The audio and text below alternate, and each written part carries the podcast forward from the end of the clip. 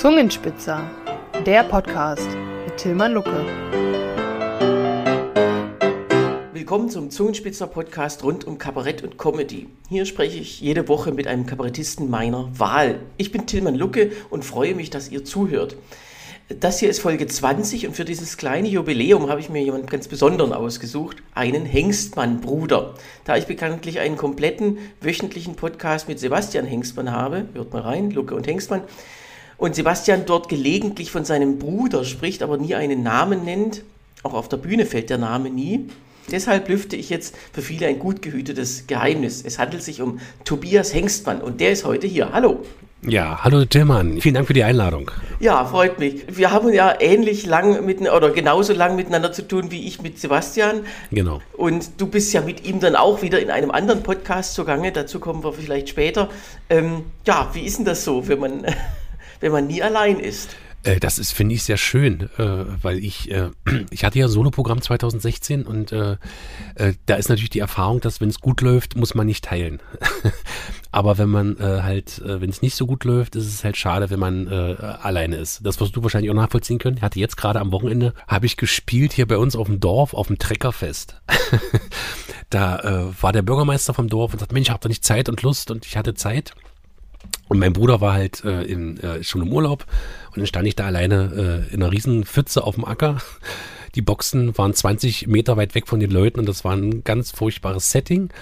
Aber, äh, und ich war furchtbar aufgeregt vorher, weil ja natürlich der Bruder und der Partner oder die Partner in Ensemble mir halt auch immer Sicherheit geben. Aber ich äh, stehe tatsächlich auch lieber äh, mhm. nicht alleine auf der Bühne. Obwohl wir jetzt planen, nächstes Jahr, nächste Saison, äh, dass von mir ein Soloprogramm kommt man muss ja trotzdem raus aus der Komfortzone und man muss halt äh, immer, immer machen. Man darf ja, es ist immer so, so einfach im eigenen Saft zu schmoren. Ja, wobei ich finde, wenn was gut erprobt ist und der Inhalt sich wandelt, dann ist das ja schon Wandel genug. Also warum soll nicht die Konstellation, die man hat, gut weitergehen? Aber klar, ihr müsst natürlich auch viel ja. mit eurer eigenen Spielstätte, müsst natürlich auch viele Programme gleichzeitig anbieten und da bist du jetzt gefordert mit dem Soloprogramm. Äh, ja, erstmal kommt ähm, noch das Programm mit meinem Bruder und Lars Johansen, auch Magdeburger Kabarettist. Und dann machen wir im November äh, Jubiläum, 20 Jahre Hengstmann-Brüder.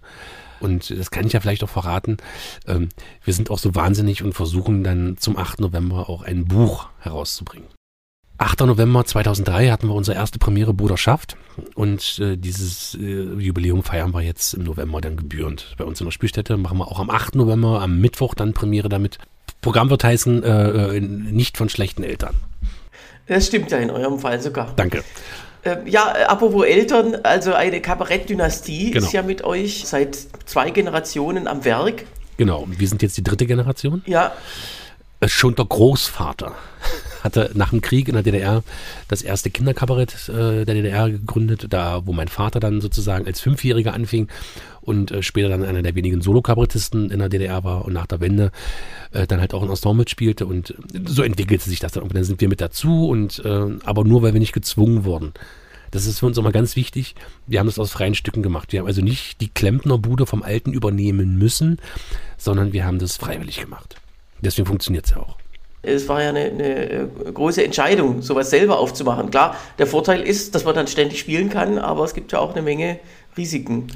Ja, also äh, weder mein Bruder noch ich jetzt im Rückblick, gerade jetzt für, dieses äh, Jubiläum im November, redet man ja gerade über die vergangene Zeit sehr viel und wir reflektieren das alles auch. Äh, und im Jahr 2008, im November, als wir die Spielstätte eröffneten, hatten wir nicht eine Sekunde Bauchschmerzen. Also wir waren von dem von dem Projekt oder von der Sache an sich zu 100% überzeugt und das, man merkt es einfach. Setz it und dann los. Also mhm. das wirst du wahrscheinlich auch kennen, wenn man sagt, das läuft. Und dann läuft es auch. Weil die ganze Einstellung sozusagen darauf aus ist. Und man strahlt es ja auch aus. Und die Leute kannten uns ja schon, äh, wie gesagt, dritte Generation. Und wir haben in der Zwickmühle gespielt in Magdeburg. Und ähm, die Leute waren halt da, waren interessiert, waren freudig, wenn sie bei uns äh, im Publikum saßen und sagten, machen wir es jetzt. Und es hat mhm. funktioniert. Man muss immer flexibel bleiben, man muss immer offen bleiben für Projekte, für äh, verschiedenste Veranstaltungskonstellationen, äh, wie unseren satirischen Monats- und Jahresrückblick. Und äh, dann machen wir halt auch Musik bei uns im Kabarett, wo wir halt äh, musikalische Gäste aus der Region einladen. Und wir sind ja mit, äh, mit äh, 5 und 42 äh, zählen wir immer auch noch zum Nachwuchs und im, im Kabarett. Und das ist halt auch schön Und äh, auch in der Stadt äh, merken wir auch, dass das Publikum halt auch äh, aufgrund meines Bruders und mir halt auch jünger wird. Ich weiß, in anderen Bühnen in der Stadt ist es halt so, da haben wir dann deutlich 60 plus, 70 plus.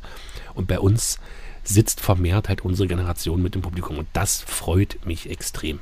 Ja, ist nicht selbstverständlich, ja. Und äh, Arbeit ist ja, sagt man ja, Arbeit ist, wenn man Sachen macht, die man, auf die man keine Lust hat. Und ich sage immer, wenn ich 19.30 auf die Bühne gehe, habe ich Feierabend. Weil die zwei Stunden auf der Bühne, die sind letztendlich für mich keine Arbeit. Das ganze rundherum, das ganze Organisieren, die Verträge und die Gespräche und das, was man halt alles machen muss, äh, das ist halt Arbeit, weil ich das nicht so gerne mache. Also ich mache es trotzdem gerne, aber nicht so gerne wie das auf der Bühne. Darum sage ich immer, 19.30 habe ich Feierabend. Ja, ist eine schöne Sicht, äh, könnte ich mir auch angewöhnen, weil also die meiste Arbeit ist ja eben das andere und vor allem, wenn man selbst organisiert, ich kenne das ja inzwischen auch vom Festival, genau. davor war ich ja einfach nur so, hallo, hier bin ich, jetzt trete ich gleich auf und, und, und dann tschüss, aber jetzt äh, mit dem Festival muss man selber auch ähm, alles dann ja, aber das ist ja auch geil, wenn du denn siehst, dass es halt irgendwie auch funktioniert und dass die äh, Künstler zufrieden sind, dass die Zuschauer und dass man dann, wenn man dann so einen Trend hat, dass es halt auch mehr wird. Das ist ein langer Weg, du musst halt einfach, ich glaube, in der Kleinkunst ist es so, wenn du äh, es einigermaßen drauf hast, geht es gar nicht darum, äh, ob du es machst, sondern dass du es machst. Und wenn du es machst, dass du es konsequent machst. Also wenn man selbstständig ist, muss man sich einfach äh, äh, klar sein, warum macht man das? Und die Quintessenz von allem ist letztendlich, dass die Leute einen schönen Abend haben. Und das äh, fasst ja auch alles zusammen. Lachen, Denkanstöße, Gastronomie. Einfach, dass die Leute gerne zu uns kommen. Die Leute sollen einen schönen Abend haben. Und das ist so unser Nordstern so ein bisschen. Ich war ja auch mal, durfte ja auch mal Teil einer Konstellation sein, die wir dann aufgrund äh, nicht so mega großen Erfolges dann doch vielleicht eingestellt haben. Das war Schwitzkasten TV. Genau, das habe ich sehr gerne gemacht. Sehr gerne, hat es mir großen Spaß gemacht. Ja, weil es halt auch ähm, ja, inhaltlich auch mal interessant war. Also ich hatte meinen Duopartner aus Berlin von Frisch gepresst, Martin Walenske und, und ihr beide. Unser Vater ja, dann noch jeweils ein Gast. Genau. Und wir haben dann zu sechs immer eine, eine aktuelle Late-Night-Show gemacht. Äh, jetzt kann man sagen, wo kann man das gucken? Äh, ja, äh, Magdeburger Fernsehen. Ich glaube, das war so ein bisschen äh, der Knackpunkt an dem Ganzen. Wahrscheinlich, aber das ist halt, äh, dann war das wahrscheinlich doch nicht das, was die Leute so in dem Maße sehen wollten. Aber Projekte anzugehen ist halt auch gut. Und äh, da sind ja auch die Muster gelegt und dafür und die Zusammenarbeit, die wir arbeiten auch schon seit Jahren zusammen. Ähm, dann machen wir halt bei dir was Neues. Ja, ja und das habe ich halt auch gemerkt. Das Schöne ist, wenn dann so eine Show immer kurz vorher noch äh, festgeklüppelt wird. Man hat so seine, seine festen Versatzstücke, aber dann kommt immer noch ein Gag dazu und die berühmten Garderoben-Gags, die wir manchmal äh, oder ihr auch manchmal, wenn, wenn, wenn man so äh, fünf Minuten vor dem Auftritt nochmal über ein Thema redet, was gerade heute in den genau. Nachrichten ist und dann kommt noch ein Gag. Ähm, genau.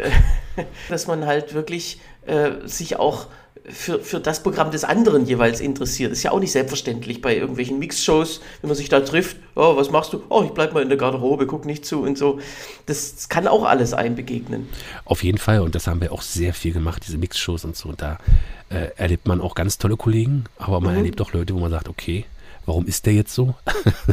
und sagt, okay, dann ist egal. Oder dass denn Leute immer schon, das habe ich wirklich oft erlebt, darum sage ich es jetzt auch, dann in der Garderobe sitzen und so eine äh, sieben auf einen Streich machen in Wühlmäusen oder so äh, und dann aber sich schon so geben, als würden sie äh, das Olympiastadion zweimal ausverkaufen wenn man in der Garderobe sitzt, dann ist man doch unter seinesgleichen. Ja, na, vor allen Dingen ist, die Strukturen sind doch klar. Wir wissen doch alle, wo es lang geht. Und das sind halt viele dann immer, naja, es ist wahrscheinlich äh, wie in jedem anderen Beruf auch. Es gibt halt die Poser, die Presser und dann gibt es die coolen Leute.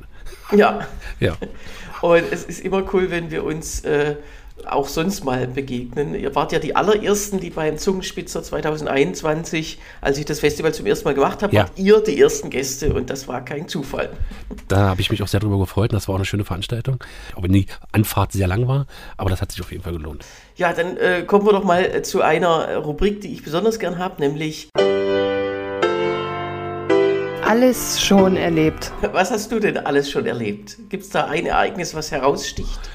Ähm, naja, wir sitzen jetzt gerade an dem Buch und überlegen so Anekdoten, äh, was wir so, und ich, ich erzähle das immer wieder gerne, weil das wirklich irre ist. Wir waren in 2015, Flüchtlingskrise ging los und wir hatten einen Auftritt in Geierswalde. Geierswalde, das ist Lausitz, im, ohne Scheiß im Gasthof zur Grubenlampe. Im November. Und dann äh, kamen wir da an, 16 Uhr, es war schon dunkel, es war Nebel und es war äh, in diesem Ort, wo wir das war, bei, bei Geierswalde. Ähm, wir haben das nicht gefunden und dann waren wir da und dann brannte draußen eine kleine Funzel, also die Grubenlampe draußen hing draußen dran. Dann sind wir da rein und äh, es war alles dunkel und dann war da so ein Funzellicht auch drinne und dann war da eine Kellnerin, die den Tisch abgewischt hat und so, hallo, wir sind die Hengstmann-Brüder, wir spielen heute hier. Und dann drehte die sich halb rum und sagte, ja und? Und dann sind wir rein in den Saal und äh, dann durften wir auch nichts an den Tischen verändern, weil der Gastwirt das nicht wollte, weil das alles richtig war. Wir mussten aber die Lichtstände irgendwo hinstellen. Und die Garderobe war so eine Besenkammer.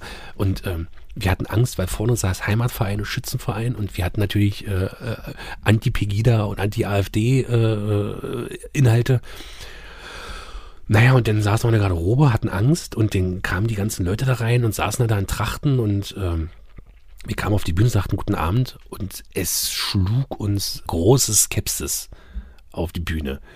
Weil wir es auch nicht ausgestrahlt, wir haben das auch ausgestrahlt, dass wir äh, Schiss hatten. So. Ja, und dann irgendwann war uns dann in der Pause klar, okay, wir überleben den Abend, wir werden nicht abgestochen. Und ähm, dann, als wir die Leute so hatten, dass es für uns alle erträglich war, äh, rutschte eine Frau in der ersten Reihe vom Stuhl und war ohnmächtig. Also an diesem Abend, es hätte bloß noch gefehlt, dass wir auf, auf der Rücktour einen äh, Autounfall bauen, was Gott sei Dank nicht passiert ist, aber das hätte noch wunderbar reingepasst. Wir sind dann, äh, äh haben den abgebaut und dann sagte der Veranstalter noch, schön euch kennengelernt zu haben, ich wünsche euch für eure Zukunft alles Gute. Prokrastinationstipp. Wie gesagt, also schaut einfach mal in der Spielstätte vorbei. Nach Hengstmanns heißt sie in Magdeburg. Äh, Breiter Weg 37. Da wird, wird jeden Abend was Tolles geboten. Das kann man einfach so sagen. Ab 16. Äh, September machen wir wieder auf. Mhm.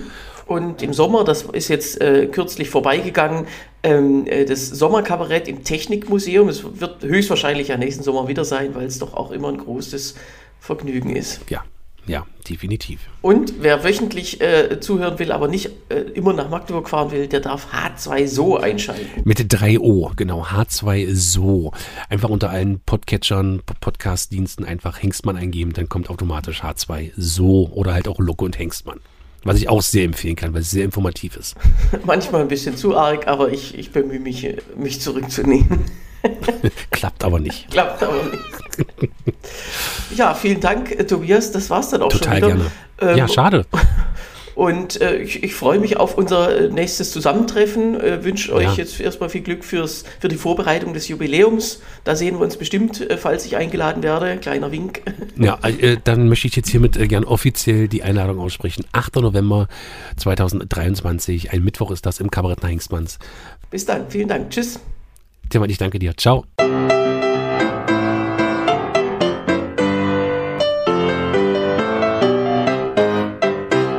Das war Folge 20 des Zungenspitzer Podcasts. Ich habe zum Schluss noch einen kleinen Tipp für alle, die selbst kabarettistisch aktiv sind oder sein möchten. Es ist ja immer schön, wenn man irgendwo im Nirgendwo in idyllischer Atmosphäre mit Gleichgesinnten an seinen Texten, Nummern, Liedern oder Projekten arbeiten kann. Deshalb mache ich mich seit einigen Jahren immer wieder im Winter, damit man mal hier rauskommt, auf einen Ausflug in den Süden zu einem Kabarettworkshop, der eine Woche dauert und zu dem alle Kreativen eingeladen sind, die gern mal in Ruhe ihrer Arbeit nachgehen wollen. Ich bin als Coach dabei, helfe, wo ich kann und abends liest man sich gegenseitig seine neuen Werke vor. Wir waren schon in Malta und auf Teneriffa und auch im nächsten Winter wird die Tradition fortgesetzt. Und zwar sind wir vom 27. Januar bis zum 3. Februar 2024 in Palermo auf Sizilien.